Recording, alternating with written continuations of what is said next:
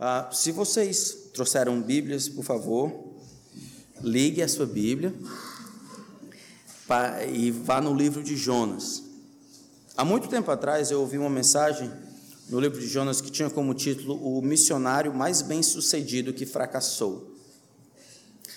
Eu não lembro da, do, da ideia da, da mensagem, mas aquele tema ficou na minha mente. E aí, depois, estudando o livro de Jonas, eu percebi que, que o pregador de talvez 15 anos atrás, ele realmente estava certo. Eu queria só acrescentar mais um ponto a esse título de Jonas. Seria o missionário mais bem-sucedido que, que, que fracassou, e a salvação pertence ao Senhor. Nosso propósito nessa noite é caminhar por todo o livro de Jonas e ver essas duas realidades em quatro cenas relatadas no livro de Jonas. Apenas, apenas para que os irmãos entendam o que está acontecendo aqui, Jonas ele talvez profetizou no oitavo século. Naquela época, durante a época de Jeroboão II. Naquela época, o povo estava desfrutando de um, um reavivamento em termos sociais e financeiros. Jeroboão era um péssimo rei, espiritualmente eles estavam degringolando. Mas em termos financeiros e sociais, naquela época, o povo de Israel estava desfrutando de uma certa prosperidade. Jonas ele vai aparecer e até se você for em 2 em Reis capítulo 14, verso 28, ele vai profetizar que as cidades, as fronteiras com Damasco e Amate seriam restabelecidas por Jeroboão II. É exatamente durante essa época, quando o povo começa a desfrutar dessa prosperidade, que Deus vai comissionar o seu servo Jonas, não para ir para Israel, mas para ir para uma superpotência conhecida por sua crueldade e paganismo, os filhos de Ashur, os assírios. Um povo cruel, que não tinha amigos na antiguidade, era o inimigo de todos esta, este patriotismo exacerbado que Jonas via à sua volta, o povo festejando a prosperidade como bênção de Deus, vai fazer um contraste avassalador com a mensagem do livro de Jonas, quando Deus, o Deus que controla o universo, o Deus que é um Deus que deseja e se esforça para ser adorado por todas as nações e povos, ele realmente está atrás, está preocupado e deseja criar, gerar adoradores também das nações ao redor de Israel. Na verdade, o livro de Jonas, ele vai mostrar um profeta insatisfeito com a graça de Deus quando ela é despejada sobre as outras nações. Um profeta que admite que Deus seja gracioso e compassivo, mas somente com ele e para os seus pares, Israel. Um profeta completamente chateado, indesejoso de ver Deus derramando a sua graça sobre os outros povos. Nesse sentido, ele é um péssimo mensageiro do Senhor, ele é um fracasso como missionário.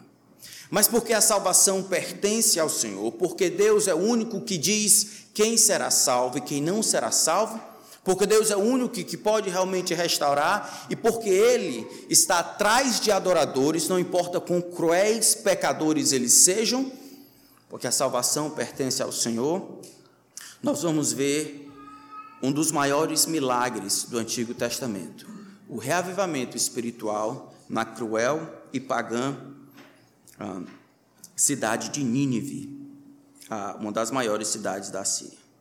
Então vamos fazer a leitura do capítulo 1, verso 1 a 3.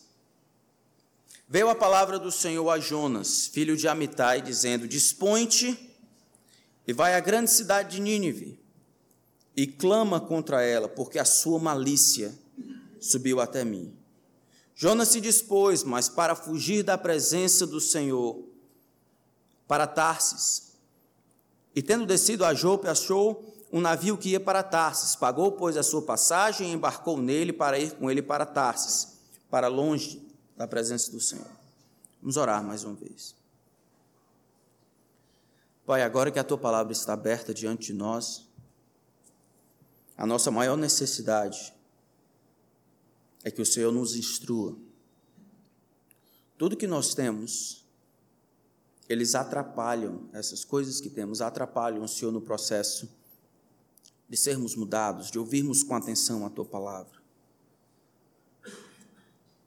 Nós não baseamos os nossos os nossos pedidos nos nossos méritos ou dons.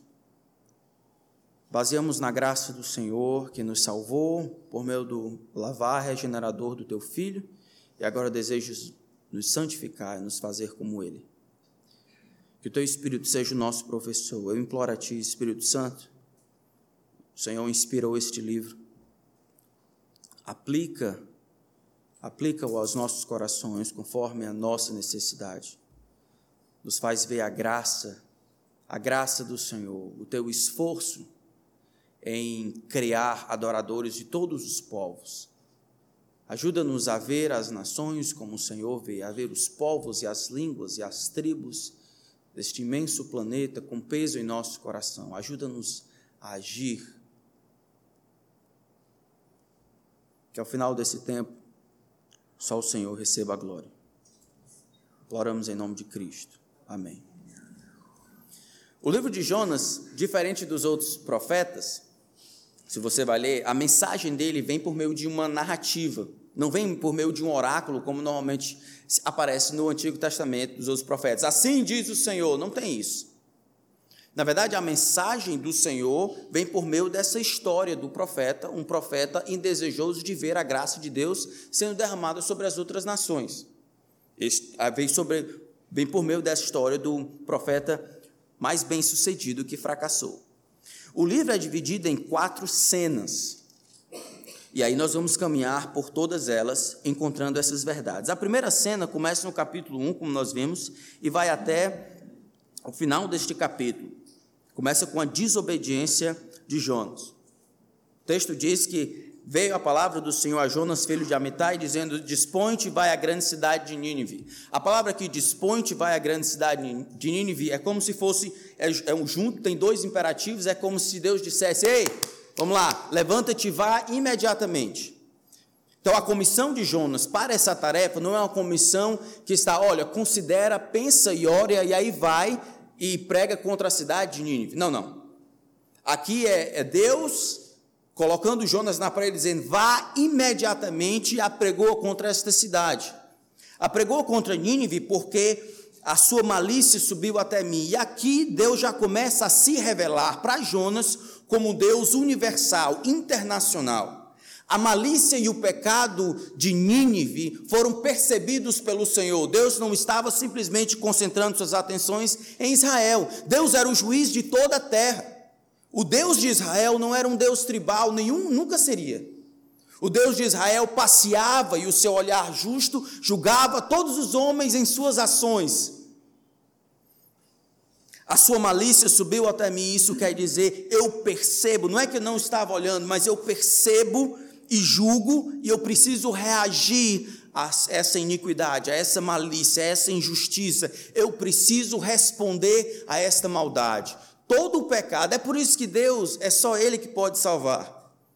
Essa é uma das razões porque a salvação pertence ao Senhor, porque não importa o povo, quando os homens pecam contra o Senhor, quando eles desobedecem os seus pais, quando eles mentem, quando eles adulteram, matam alguém, quando eles adoram ídolos, não importa onde ele esteja, nos quatro cantos dessa terra, todo pecado é contra o Deus universal, o Deus Criador, o Deus que reina sobre todo o universo.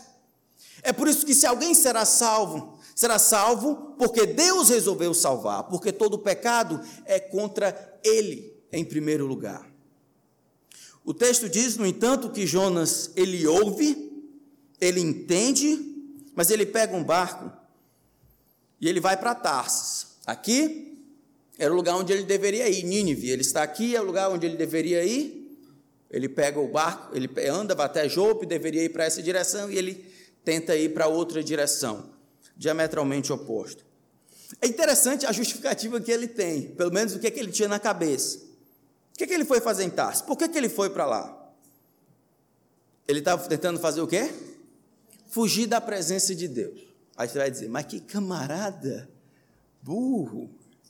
Como é que ele tenta fugir da presença de Deus?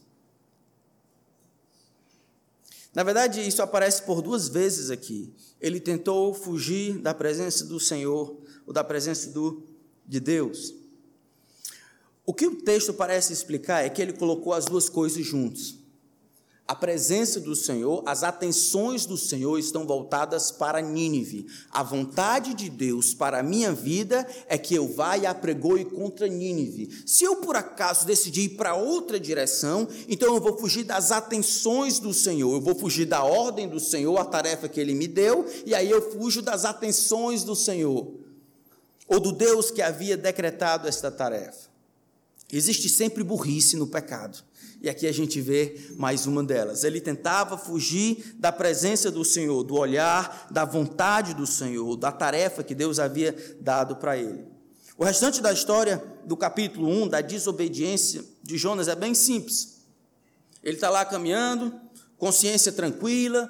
Deus talvez seja um Deus tribal, como eu estou indo para outra direção, talvez Deus não vai me encontrar lá. E aí, de repente, o mar começa a se agitar. E aí os pagãos que não conheciam a Deus, cada um começa a clamar ao seu Deus. O texto vai dizer que cada um deles, individualmente, começa a clamar ao seu Deus, tentando resolver o problema, que era um problema de todos, de todos que estavam no barco. Jonas se encontra dormindo. Todos correndo risco de vida e Jonas dormindo.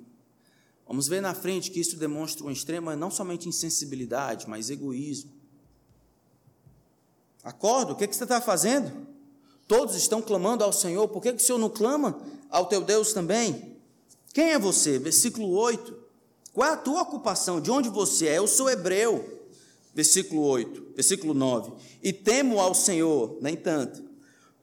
E a maneira como ele descreve o Senhor, o Deus do céu, o Deus que fez o mar e a terra. Naquela situação, os fenícios aqui, eles tinham deuses para outras coisas, deuses para tudo. Conceber um Deus que cuidava tanto da terra, quanto do céu, quanto do mar, era loucura. O universo criado era gigantesco. Vários deuses eram necessários para administrar toda a complexidade do universo.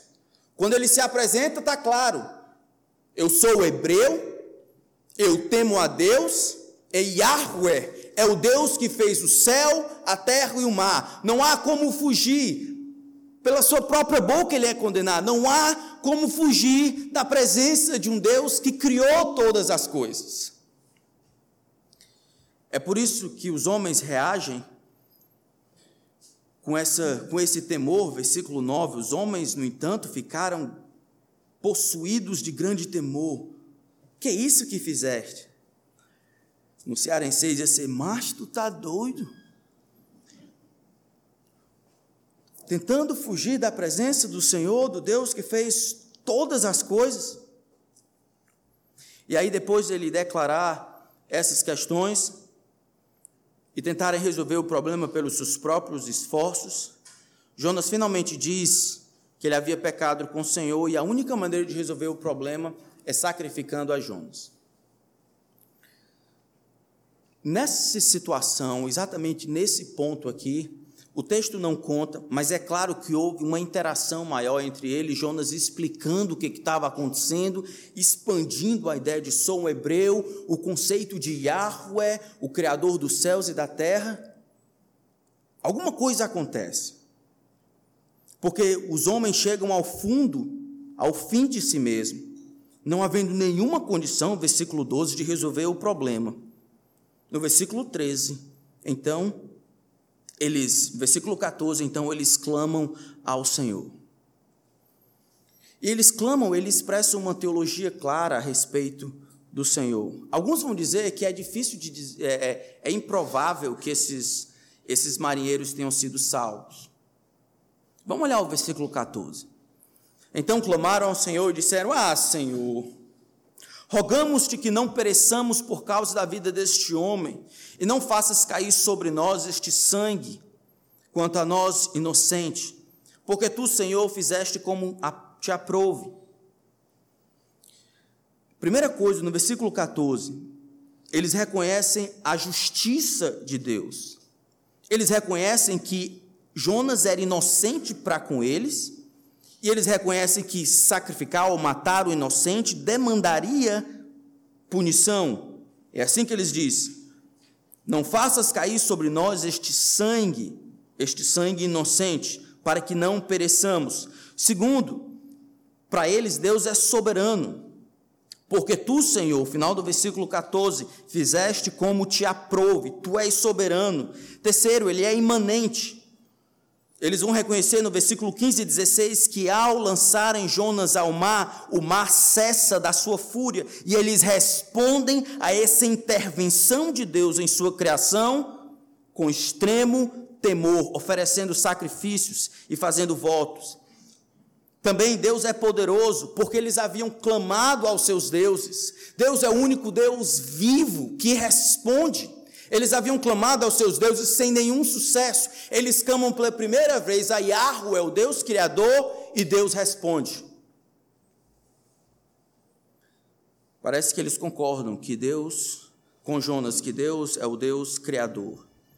E eles temeram ao Senhor em extremo, versículo 16 e ofereceram sacrifícios a Yahweh e fizeram votos. Eu acho que eles estão expressando uma teologia muito mais profunda do que eu quando decidi seguir a Cristo.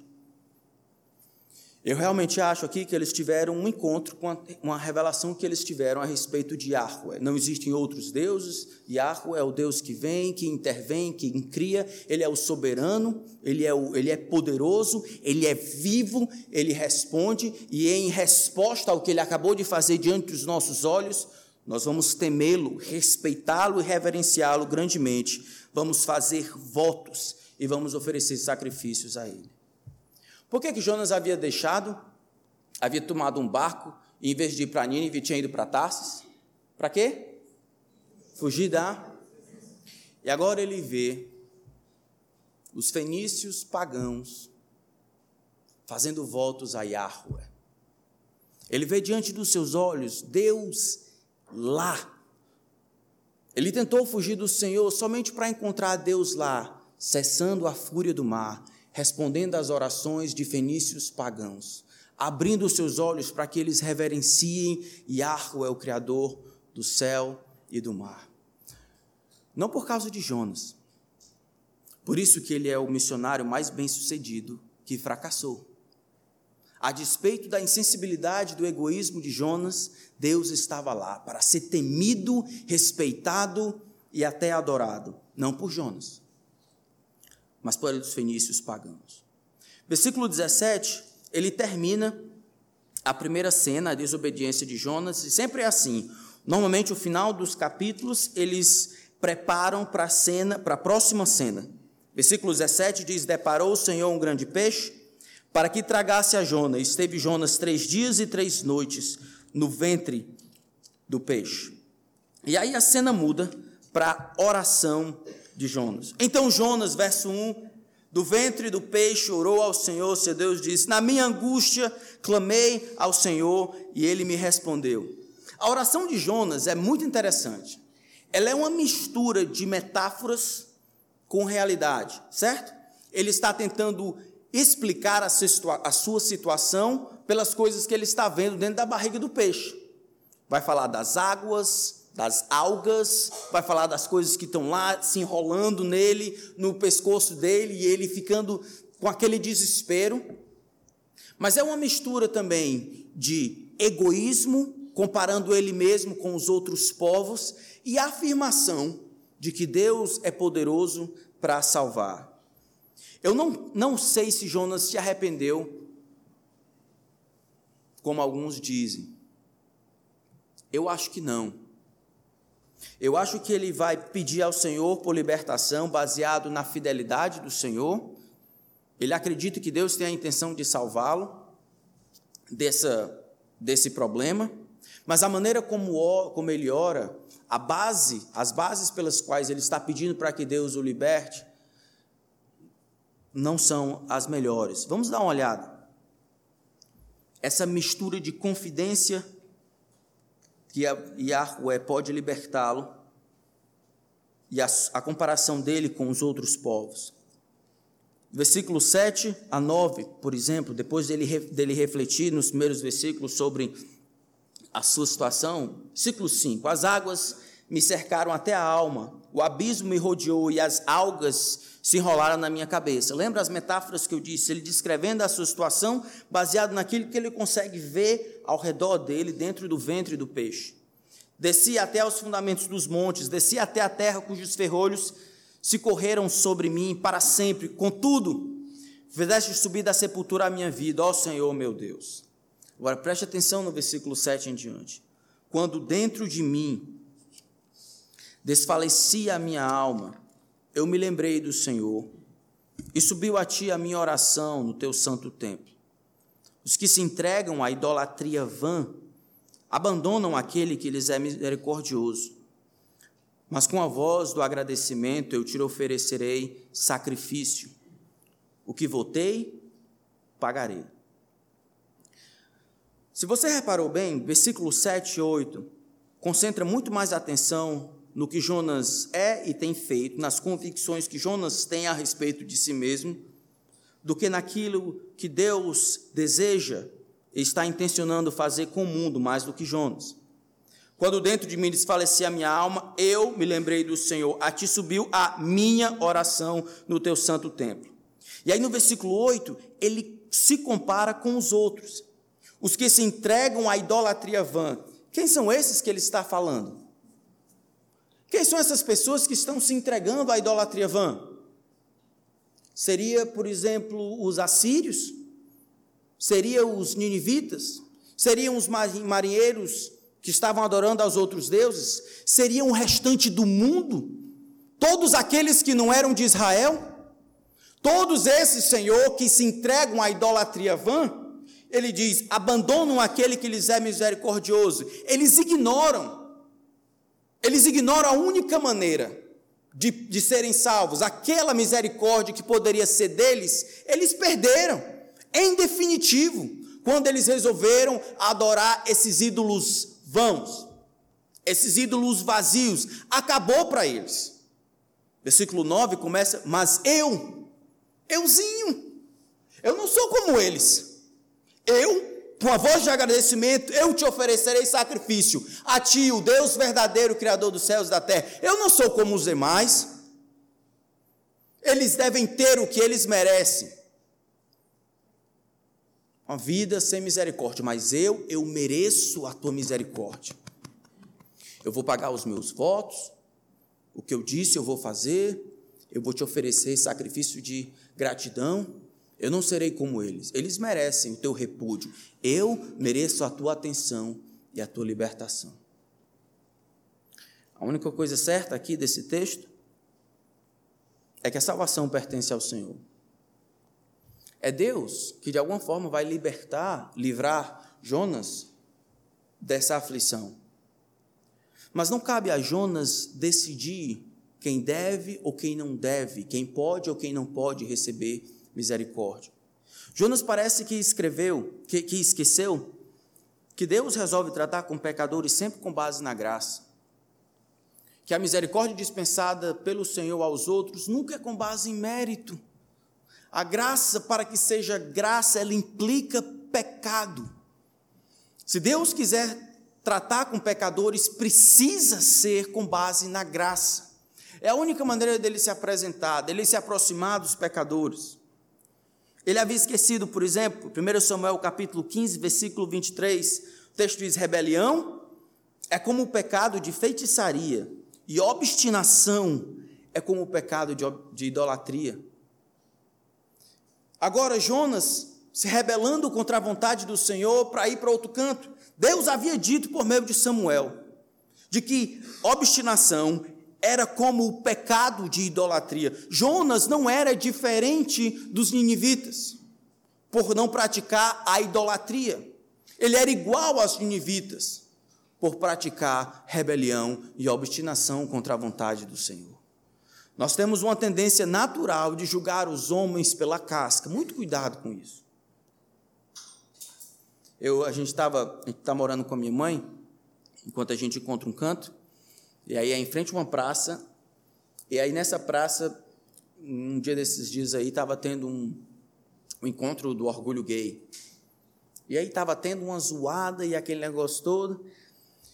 E aí o Iago chegou lá para dentro e disse: Papai, eu preciso ir lá. Liberdade de expressão, eu preciso do microfone. Eu vou dizer para eles: pecadores, vocês precisam se arrepender. Vocês precisam crer em Jesus. Deus está irado contra vocês. Papai, eu, eu preciso dizer isso para eles. Ah, eles não entendem. E eu comecei a perceber raiva mais do que amor. Eu disse: Meu filho, o papai podia ser um daqueles. Você podia ser um daqueles. Quando a gente julga os homens por aquilo que eles fazem, não por aquilo que eles são, a gente comete esse tipo de problema. Os homens, eles não pecam e por isso são pecadores. Os homens são pecadores e é por isso que pecam. No final, nas pontas, as ações podem ser diferentes. O coração é sempre o mesmo. Vocês lembram da avaliação do Senhor em Gênesis capítulo 6, lá no início? Viu Deus que a maldade do homem, o seu coração era sempre e constantemente mal. Não é que ele era mal em certas ações e outras não. Ele era sempre mal, e não é que ele era mal em determinados períodos do dia. À noite ele ficava mal, de manhã ele estava mais ou menos. Não. 24 horas por dia era sempre mal, todo o desígnio e intenção do coração. Não importa se ele estava beijando a, a, a filha, não importa se ele estava botando o cinto no menino na, na, na para ir para a escola, não importa se ele estava ensinando os meninos a jogarem um lixo na, no, no lixo, não importa se ele estava jogando futebol, todas essas coisas feitas no coração do pecador, feitas em independência do Criador, feitas porque eles consideram melhores ou piores, e por isso não fazem, essa vida de independência é um insulto ao Criador que nos criou para sermos dependentes.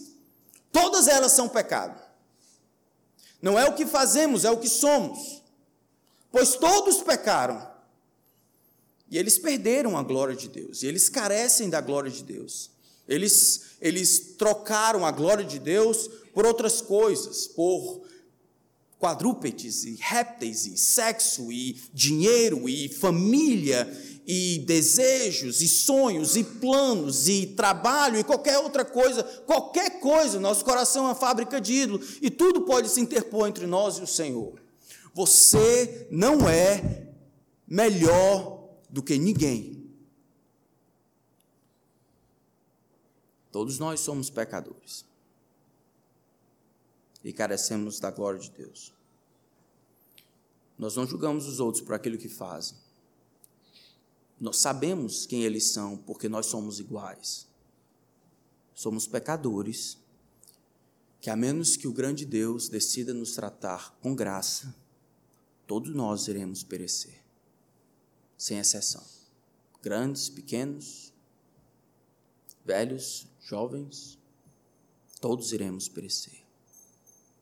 Isso deve nos ajudar a vermos nós mesmos e vermos os outros a olharmos as outras pessoas como necessitadas da graça de Deus e a olharmos para nós como pessoas que receberam a graça de Deus, mas sem orgulho, sem mérito, sem mérito próprio. Jonas consegue levar o seu orgulho e o seu egoísmo ao céu enquanto ora. Jonas estava comparando a si mesmo com os pagãos, por fora, quando ele, o próprio Jonas, estava em desobediência ao Deus Criador do universo. A oração de Jonas, então, revela um coração que parece que não foi mudado. Revela um Deus misericordioso, disposto a levar à frente o seu plano, mesmo usando homens assim. Jonas é o missionário mais bem sucedido que fracassou porque a salvação pertence ao Senhor. E Deus deseja ser adorado entre todos os povos. A próxima cena, no versículo 10, diz: Falou, pois, o Senhor ao peixe, e este vomitou a Jonas na terra.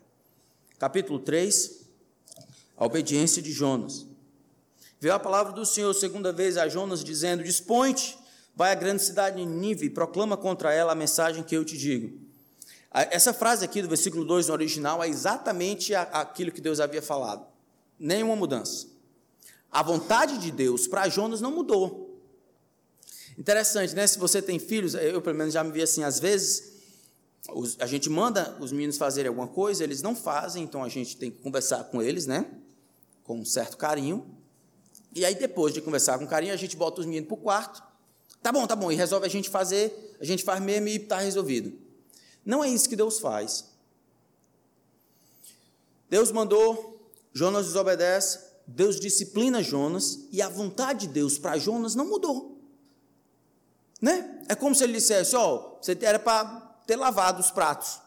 Ah, pai, 10 horas. Não, agora eu vou conversar com você, e aí não importa o horário, você vai ter que fazer. Vou dar a você a chance de fazer o que é certo. Não vou mudar, não vou fazer. A vontade, a minha vontade para você ainda permanece a mesma. É o que nós vemos aqui. Dispõe-te, isso é, vai imediatamente, não conversa, não ora, não planeja, vai, dispõe-te e prega a mensagem que eu te enviar. Jonas então obedece. É claro que ele não obedece do coração, mas obedece ao Senhor. Levantou-se, versículo 3, pois Jonas e foi a Nínive, segundo a palavra do Senhor. Nínive era uma cidade gigantesca. Alguns vão dizer que era talvez tinha 97 quilômetros. Uma cidade muito grande. E aí ele começa a percorrer a cidade. Versículo 4. Começou Jonas a percorrer a cidade, caminho de um dia, e pregava e dizia: Ainda 40 dias e Nínive será subvertida. É uma pregação simples, cinco palavras em hebraico.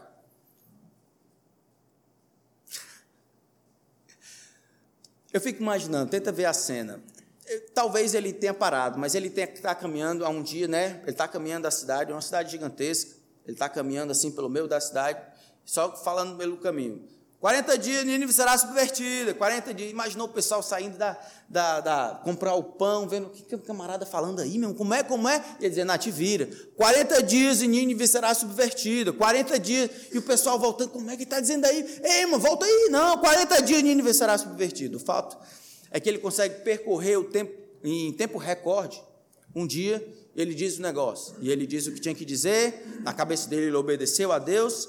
E é interessante que ele sobe e, e, e, e espera que Deus vá castigar a cidade, que Nínive de fato será subvertida. No versículo 5 em diante, a, a, a, gente vai ver um dos maiores milagres do Antigo Testamento, tá certo? O que acontece do versículo 5 até o versículo 10 era aquilo que até agora não se vê na história de Israel os profetas e todo o ministério dos profetas não viu esse tipo de reavivamento. Essa resposta à mensagem de julgamento de Deus não é vista. Na verdade, a gente está aqui no, no, primeiro, na primeira metade do, do século I, do, do século VIII. Mas, alguns anos, em 722, e esta Síria aqui, agora sob o um novo governo, vai vir e ser usada por Deus para destruir Israel. Sabe por quê?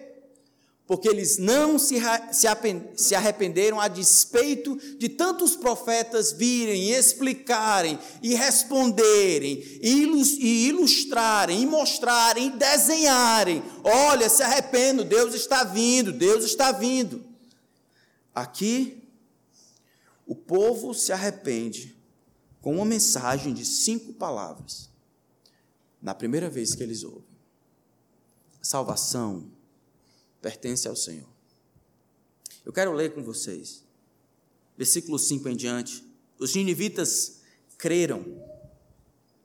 Eles creram em Deus e proclamaram jejum, vestiram-se de panos de saco, desde o maior até o menor. Chegou esta notícia ao rei de Nínive, ele se levantou do seu trono, tirou de si as vestes reais, cobriu-se de pano de saco e assentou-se sobre cinzas. E fez-se proclamar e divulgar em Nínive, por mandado do rei e seus grandes, nem homens, nem animais, nem bois, nem ovelhas provem coisa alguma, nem os levem ao pasto, nem bebam água, mas sejam cobertos de pano de saco, tanto os homens como os animais, e clamarão fortemente a Deus, e se converterão cada um do seu mau caminho e da violência que há nas suas mãos. Quem sabe se voltará a Deus e se arrependerá quem sabe se apartará do furor da sua ira, de sorte que não pereçamos. Existem alguns elementos aqui que fazem deste evento o maior milagre do livro. Jonas passou um tempo, três dias, dentro do ventre do grande peixe. Esse é o milagre. Mais de 100 mil pessoas decidiram largar os seus pecados e a violência de suas mãos. É isso que eu estou falando.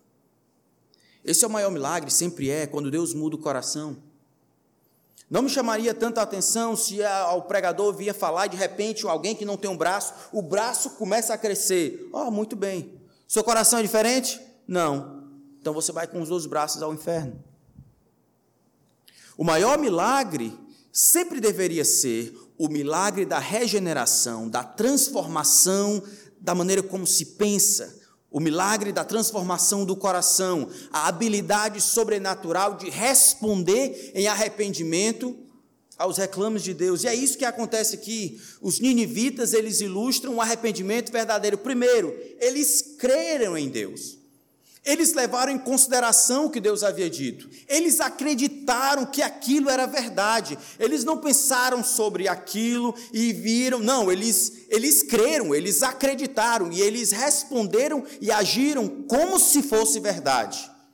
Temos 40 dias, não temos 39 dias, não temos 41. 40 dias. 40 dias e Nínive será subvertida. Precisamos fazer alguma coisa. Isso é crer. O crer quando você espera isso não é crer. O crer quando você não age de acordo em resposta àquilo, a resposta esperada, isso não é crer. Eles creram. Em segundo lugar, eles proclamaram um jejum, vestiram-se de pano de saco, desde o maior até o menor. Eles refletiram essa tristeza por causa do seu pecado. Essa era a maneira externa de mostrar a tristeza e o pesar interno. Chegou esta notícia a Nínive, ele se levanta e ele proclama um jejum para todas as pessoas, né? Homens, mulheres e até os animais. Versículo 9, eles, andem, eles entenderam a gravidade do seu pecado. Quem sabe Deus se voltará e se arrependerá e se apartará do furor da sua ira, de sorte que não pereçamos. É o que a gente merece, merecemos perecer por causa do nosso pecado. E eles se voltaram, eles deixaram para trás o seu pecado. Eles mesmos vão mencionar que pecado era esse. O versículo diz 8: E se converterão cada um do seu mau caminho e da violência que há nas suas mãos. Era o pecado deles. O pecado deles era violência. Você vai dizer, que violência? Ele batia em cachorro? Que violência ele está dizendo? Quer dizer que ele atirava baladeira nos calangos? É esse tipo de violência que você está dizendo? Não, não é esse tipo de violência, não. Os ninivitas eram conhecidos no, no Oriente Antigo como os, um, um dos impérios mais cruéis. Eles não eram inimigos só de Israel. Eles eram inimigos de todos. Ninguém gostava dos assírios. Os assírios, então, eles começam a despontar. Naquela época aí, talvez um pouco mais atrás, uns 30 anos antes, a Síria era a maior potência, mas agora, durante esse tempo, a Assíria já começa a controlar o cenário mundial. Então, ele ia bater nas cidades. E aí ele iria fazer o cerco à cidade e dizer: olha, é simples. Nós permitimos, damos uma chance para vocês. Vocês saem, se tornam os nossos vassalos, pagam o imposto anual, nós seremos os seus suzeranos, vocês nos servem e aí vocês podem viver. Se do contrário, se não quiserem fazer isso, vai ser muito simples. Vocês vão comer e beber o seu próprio excremento. E aí, os textos dizem que eles ficavam do lado de fora torcendo para que os homens rejeitassem a oferta. Eles seguiam ao Deus, o Deus Assur, que era o Deus da guerra. Por isso que eles se tornaram mestres da guerra do mundo antigo. Era uma maneira de se devotarem ao Senhor. Eles não estavam preocupados em vencer, eles estavam preocupados em destruir. Eles iam chegar em determinadas cidades, iam matar todos, iam furar os olhos de alguns, iam cortar, desmembrar uns com os outros, e as fontes de água das cidades eles iam raspar, colocar excremento, depois pedra, e aí vão dizer: Nós destruímos tudo. E aí depois eles iam pilhar os outros. Um dos camaradas, Ashurbanipal, ele vai dizer isso. Nós construímos um grande pilar na, na porta da cidade e nós esfolamos alguns vivos. E aqueles que se revoltaram contra nós, nós cobrimos as, as paredes do muro com, os seus, com as suas peles. E nós soterramos alguns vivos dentro das paredes. E nós empalamos alguns. Isso é, nós fizemos um picolé humano, todos eles vivos, e subimos nas estacas. Então eles iam desmembrar as pessoas vivas, eles iam furar os olhos, eles iam cortar os polegares, eles iam arrancar os narizes, arrancar as, a, a, os lábios inferiores. Eles eram cruéis. Por isso que algumas pessoas, alguns povos do mundo antigo, mesmo mesmo que a sua cidade não estivesse nos planos dos assírios, eles iriam começar a pagar a pagar tributo. Um ano antes de serem atacados, estou só ligando aqui para dizer que a gente vai pagar. Estou só avisando aí, a gente já está pagando pelos próximos cinco anos, não precisa vir aqui não. Então a Síria era temida. Quando eles dizem, e cada um de vocês se arrependa da violência das suas mãos, é isso que ele está dizendo. É isso que ele está falando sobre essa violência.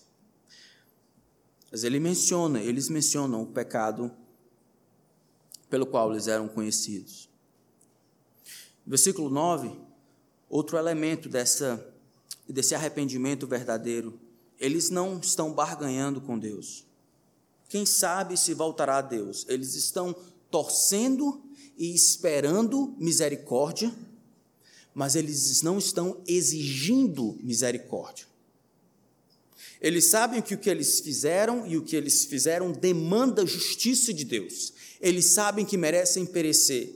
Eles estão demonstrando um arrependimento verdadeiro, internamente e externamente, torcendo esperando que Deus, de alguma forma, vá usar de misericórdia para com eles. Quem sabe? Mas eles não estão exigindo misericórdia. Todas as vezes que os homens barganham, ou com Deus ou com os outros a quem ofendem, depois de pecarem, isso talvez demonstre que não há arrependimento verdadeiro. Certo? Quando começa -se a exigir os direitos, mesmo depois de ter pecado, ao invés de, de ficar caladinho e aceitar as consequências daqueles atos, quando existe essa barganha por poder, por direito e por bênção, talvez não, provavelmente não existe arrependimento verdadeiro. Todos vão lembrar Salmo 51. Natan fala com Davi: Ei, rapaz, tu pecou contra o Senhor, certo? O filho que você vai ter vai morrer e eu vou levantar o mal contra ti da tua própria casa. E o teu filho vai possuir as tuas mulheres em plena luz do dia. Então Deus está dizendo por meio do profeta: olha, o problema vai vir da tua casa, vai haver estupro na tua família, um filho vai tentar matar o outro e vai matar, e você vai ser perseguido pelo seu filho mais velho por oito meses. E além do mais, eu vou matar o filho desse relacionamento aí. Salmo 51, Davi diz: Pequei contra o céu. Não, não é isso que ele diz. Pequei contra ti, contra ti somente, e fiz o que é mal aos teus olhos, de maneira que serás tido por puro no teu falar e justo no teu julgar.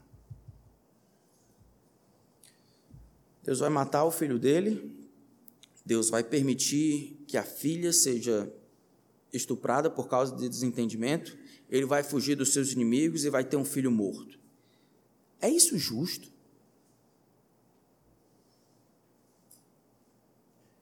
O arrependimento, o arrependimento verdadeiro, ele não faz demandas para as consequências do seu próprio pecado. Ele aceita e implora por misericórdia. Ele aceita e implora por misericórdia. É o que está acontecendo aqui. Quem sabe Deus vai retroceder vendo a nossa atitude, o nosso arrependimento. Quem sabe Deus vai se apartar do furor da sua ira e não vai nos matar. Bom, o final do, dessa, dessa cena mostra Deus fazendo aquilo que é dele por direito. A salvação pertence a quem? Deus decidiu sempre, sempre reagir ao arrependimento verdadeiro com graça. Sempre. E aqui não é diferente. Deus viu, ele analisou o que os homens fizeram, como se converteram do seu mau caminho, como se arrependeram do mal que tinham lhe dito, como, como se arrependeram dos seus pecados. E aí Deus então responde a arrependimento com graça e com perdão. Enquanto você não se arrepender, não existe perdão para você. É bem simples. Enquanto você não se arrepender dos seus pecados, não existe perdão da parte de Deus para você. Ponto final. A única coisa que ativa este perdão é o homem reconhecendo os seus pecados, a justiça de Deus em puni-lo e clamando por misericórdia. Então Deus diz: Ah, agora eu posso ser benigno para contigo.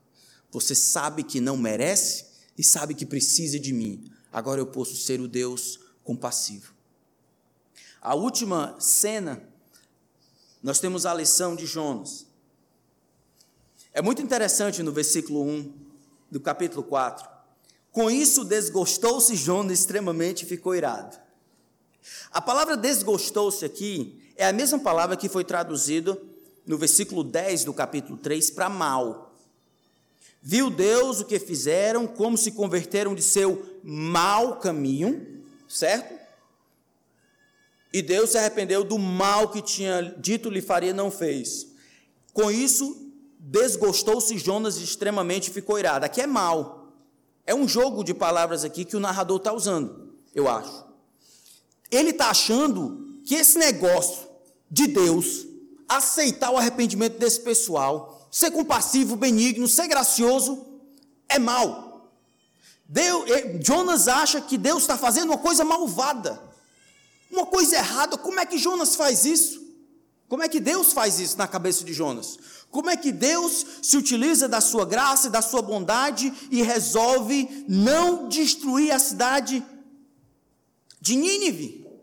Na cabeça de Jonas, Deus se mostrar gracioso com os outros povos é errado.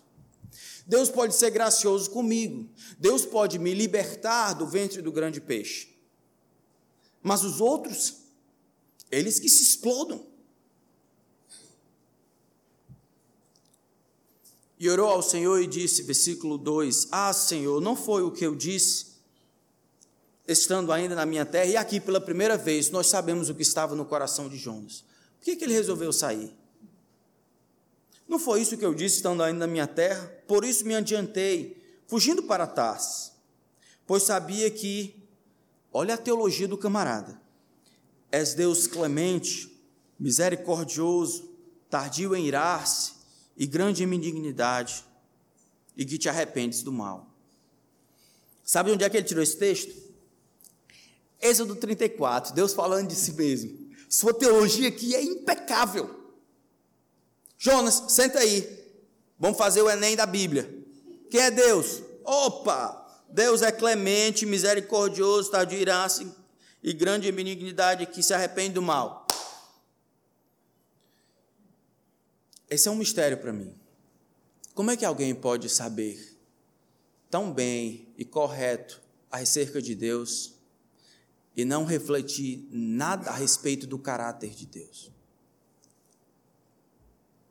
Então, sabemos que Deus é compassivo, é benigno, que Deus se arrepende do mal, que Deus responde arrependimento com bondade, com perdão. Mas eu não estou disposto a perdoar. De jeito nenhum. Na verdade, eu considero que o Senhor está fazendo uma maldade. Na verdade, eu quero é morrer. É muito melhor que eu morra do que viva. Eu acho que Jonas aqui estava tentando selar o destino dos assírios em não compartilhar o evangelho, não ou o evangelho, a mensagem que Deus havia dado, não dando a eles nenhuma possibilidade, nenhuma possibilidade de ouvir e se arrepender. Ele sabe, na verdade, Amós e José já haviam dito, ele está profetizando mais ou menos nessa mesma época, de que um dia Deus iria trazer a Síria para destruir o, para destruir os, os israelitas que não haviam se arrependido. E aí ele pensou: sabe de uma coisa? E se eu não pregar? Eles não vão ouvir. Se não ouvirem, não vão se arrepender. Se não se arrependerem, Deus não vai perdoá-los e eles serão destruídos. E eu vou proteger Israel. Pronto, resolvido. A maneira como Deus trata no versículo 4, dizendo: É razoável essa tua ira? Deus está perguntando: Não, peraí, mas é isso mesmo? Tu está de brincadeira, mano? Tu quer morrer? Tu acha que o nível de ira, de chateação é mesmo justo? Isso aqui é razão suficiente para você desejar morrer? Deus considera essa reação de Jonas algo cruel. Jonas está sendo completamente cruel aqui, tentando selar o destino dos assírios, em não, não pregando a mensagem de Deus para eles, não dando chance para eles ouvirem e se arrependerem. É assim que Deus vê crueldade. Todos esse, todas essas pessoas ao redor do Brasil também eles vão perecer caso não escutem. Crueldade seria negar a possibilidade dos homens se arrependerem em não, não pregando o evangelho a essas pessoas. É razoável a tua ira? E aí Deus, Jonas não fala nada. Versículo 5, ele sai da cidade, ele assenta-se ao oriente da mesma, faz ali uma enramada, repousou-se debaixo dela, a sombra, até que vê, até ver o que aconteceria à cidade. Sabe o que é isso aqui? Ele acha que Deus talvez mude ideia. Ele acha que talvez tenha convencido a Deus, impressionando. Ah, como é que o senhor faz isso? Sabe, me mate, me mate. Estou com raiva desse negócio, me mate. E depois dessa conversa aí, ele vai lá para cima e fica olhando aí. Eu quero ver o fogo descer. É o que o texto está dizendo. Ele vai lá para cima. Pode ser que Deus mude ideia e de fato destrua esse povo. Ele ainda está contando que Deus talvez vá destruir o povo. Deus então vai ajudá-lo, trazendo algumas lições para ele. Faz nascer uma planta a planta o cobre, o texto diz que ele se alegra com a planta, Deus manda um vento, destrói um verme, depois destrói a planta e o sol bate na cabeça dele, Donas desfalecia, versículo 8. E aí ele pede a morte de novo. Melhor me é morrer do que viver.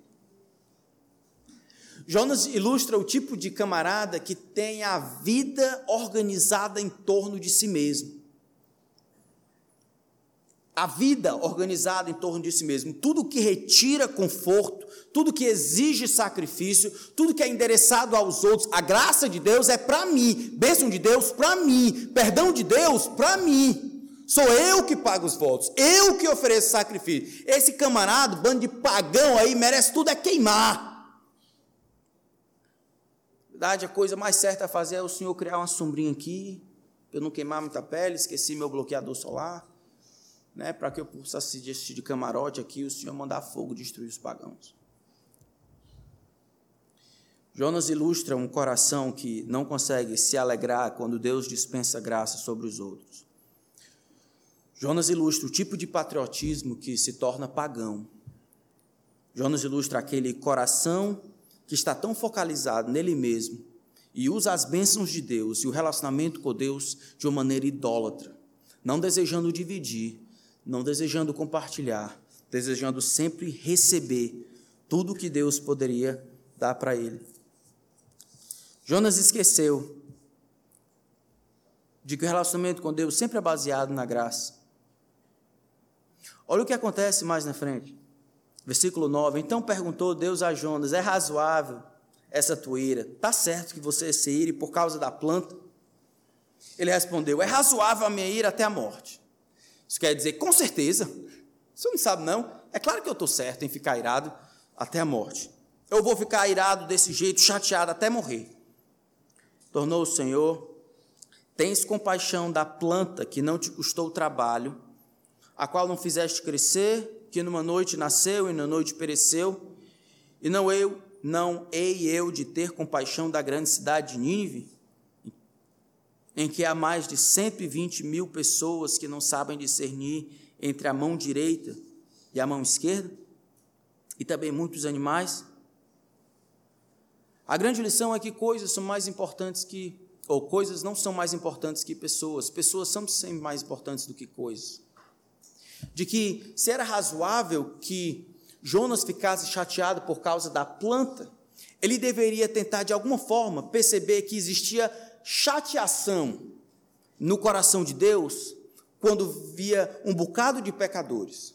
Se ele estava demonstrando compaixão pela planta, não desejando que ela fosse destruída, não seria muito mais razoável esperar e até torcer que Deus se utilizasse da sua compaixão com 120 mil pessoas? Jonas revela aquele tipo de coração que é improporcional ao coração de Deus.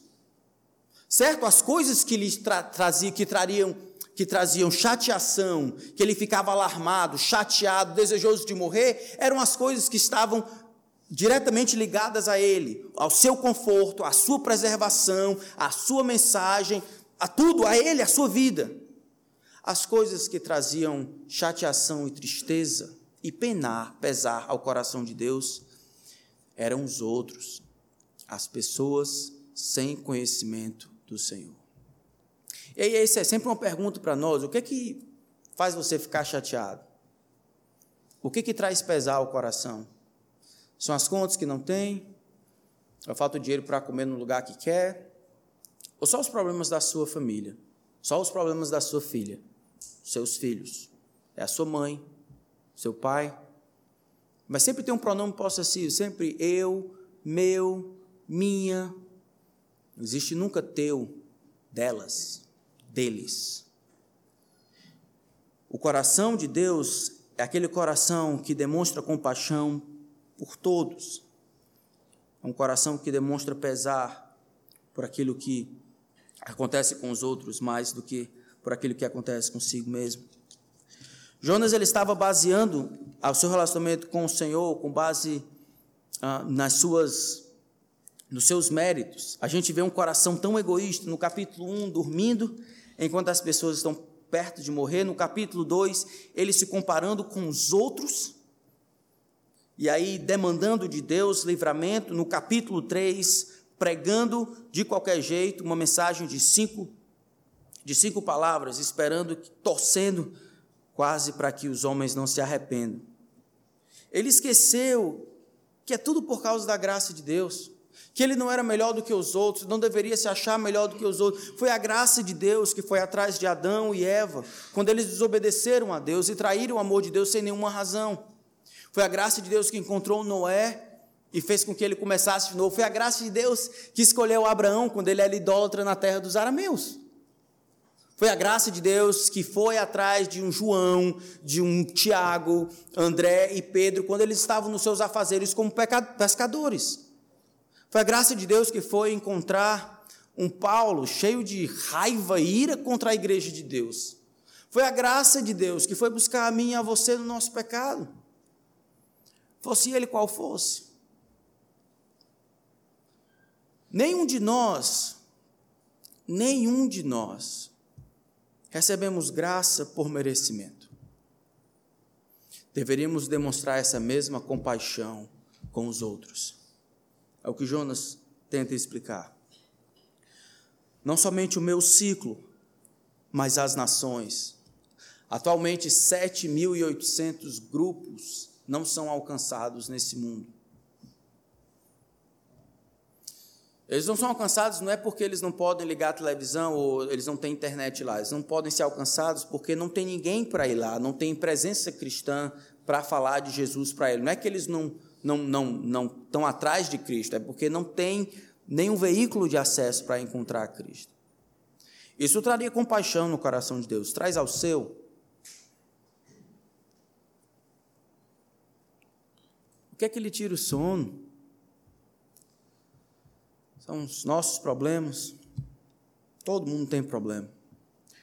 Mas o que traria, o que trazia preocupação ao coração de Deus eram essas 120 mil pessoas, os inimigos de Israel. E aí Deus vai provar que não existem casos perdidos para ele, que Deus consegue amar os seus inimigos, que Deus consegue reverter todas as coisas, que Deus está em busca de adoradores nos quatro cantos da terra para celebrar a sua graça. Eu queria desafiar os amados a se engajarem no que Deus está fazendo nesse mundo que é que Deus está fazendo nesse mundo? Ele está restaurando todas as coisas em Cristo.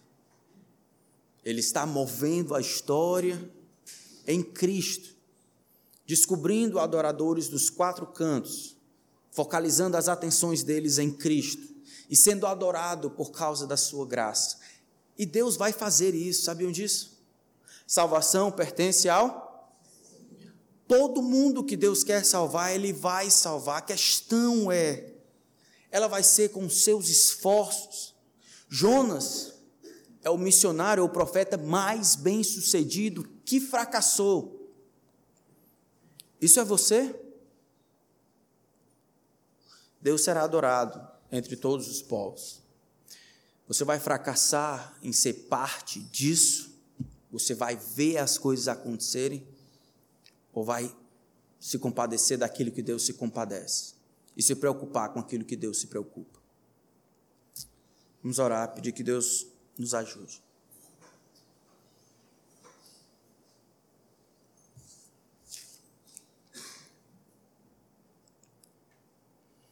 Senhor, nós sempre precisamos ouvir a respeito da tua graça. Ela é sempre surpreendente sempre nova, sempre estranha a maneira como nós normalmente lidamos com os outros e vivemos nossas vidas. Todos nós aqui, Senhor, temos muitos compromissos, somos muito ocupados, temos muitos problemas e responsabilidades para lidar.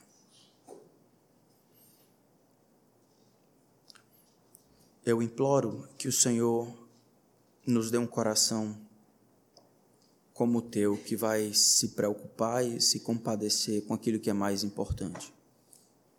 Que o destino eterno das pessoas, dos povos e nações, sejam mais importantes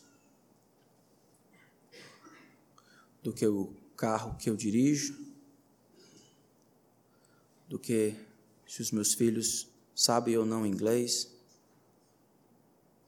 do que as dores que o meu corpo sente, que as contas que eu preciso pagar, que os problemas interpessoais na escola ou no trabalho, que os planos e sonhos que eu tenho para os meus filhos. Que o plano do Senhor para ser adorado entre todos os povos seja importante para nós que o Senhor nos livre de fracassarmos como Jonas. Te louvamos porque os teus planos não podem ser frustrados. E o Senhor há de ser louvado e engrandecido um dia. Porque um dia todos os povos, línguas, tribos e nações dos quatro cantos dessa terra, em todos os tempos, eles irão reconhecer que Jesus Cristo e só Ele é o Senhor, para a glória de Deus Pai. Essa é a nossa essa é a nossa ambição. Não somente esperar, mas participar, cooperar para que isso aconteça. Pedimos a tua graça, em nome de Cristo. Amém.